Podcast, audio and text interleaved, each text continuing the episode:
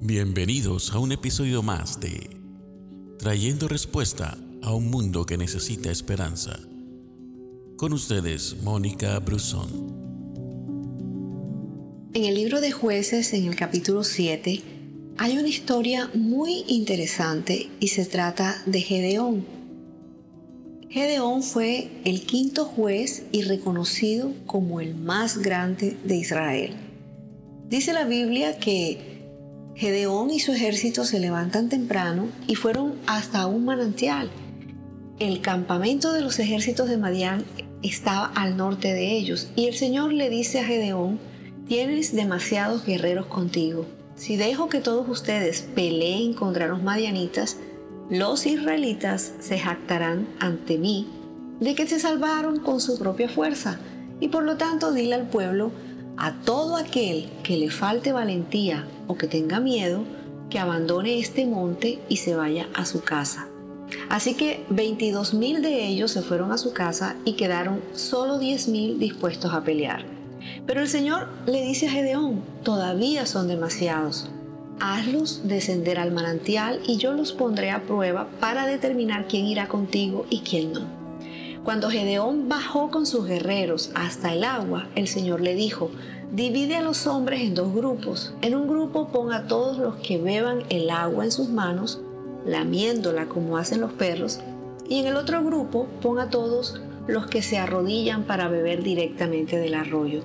Solo 300 de los hombres bebieron con las manos y los demás se arrodillaron para beber con la boca en el arroyo. Entonces el Señor le dice a Gedeón, con estos 300 hombres, yo voy a rescatar a Israel y te daré la victoria sobre los madianitas. Envía a todos los demás a casa.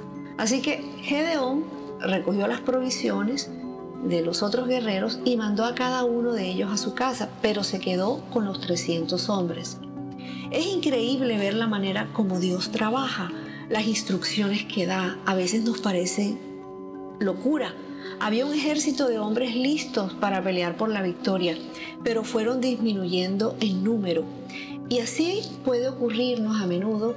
Podemos tener gran cantidad de personas que te dicen que están listas para pelear la batalla contigo, pero en el camino muchos van a desertar porque no les gusta la misión, porque no les gusta la manera como lo diriges o simplemente porque no se sienten identificados contigo.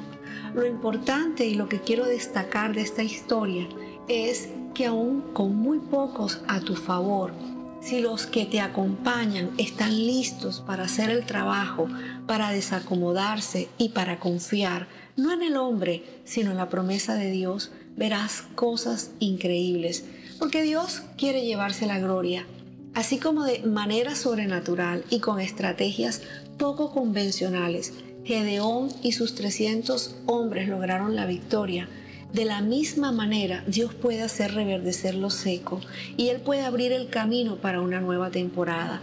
Dios está listo para renovar tu sueño, para, para darte nuevas fuerzas y para levantar tus brazos.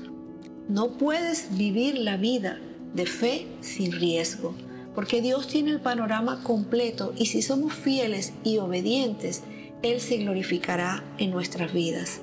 Al cumplir la misión que Dios le, encomendó, Gedeón demostró ser un hombre fiel, un poderoso guerrero, un líder fuerte y una persona experimentado.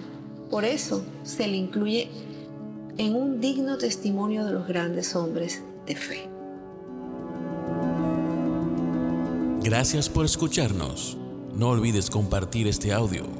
Que Dios te bendiga.